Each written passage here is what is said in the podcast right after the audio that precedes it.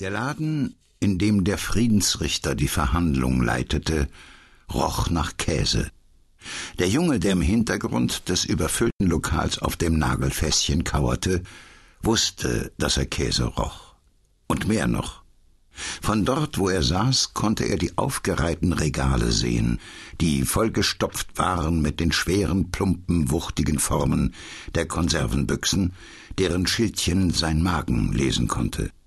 Nicht die Buchstaben, die seinem Verstand nichts sagten, sondern die scharlachroten Gewürze und die Silberbögen der Fische.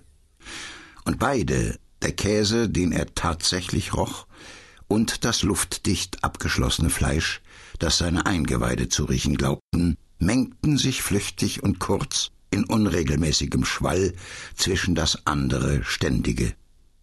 Das Gespür und die Empfindung von zwar nur ein klein wenig Angst, vor allem jedoch von Verzweiflung und Kummer der alten wilden Stimme seines Blutes.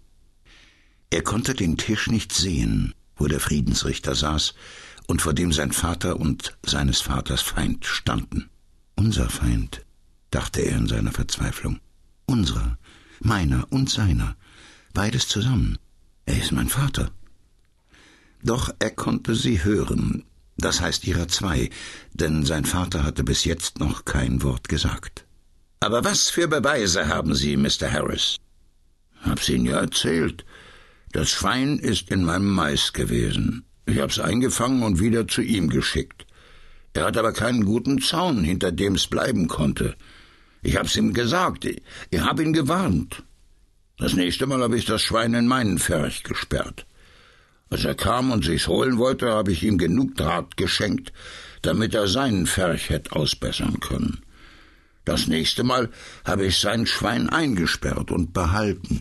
Bin zu seinem Haus rübergeritten und sah den Draht, den ich ihm gegeben hatte, noch immer aufgewickelt auf der Rolle in seinem Hof liegen. Ich habe ihm gesagt, er könnte sein Schwein haben, wenn er mir einen Dollar Stallgebühr zahlt.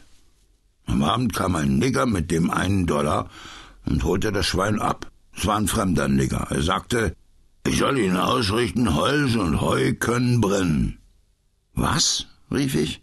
Das soll ich Ihnen ausrichten, wiederholte der Nigger. Holz und Heu können brennen. In der Nacht brannte mein Stall ab. Ich habe das Vieh retten können, aber den Stall habe ich eingebüßt. Wo ist der Nigger? Haben Sie ihn erwischt? Es war ein fremder Nigger, wie ich Ihnen sagte. Ich weiß nicht, was aus ihm geworden ist. Aber das ist kein Beweis. Begreifen Sie nicht, dass es kein Beweis ist? Holen Sie sich den Jungen, der weiß es.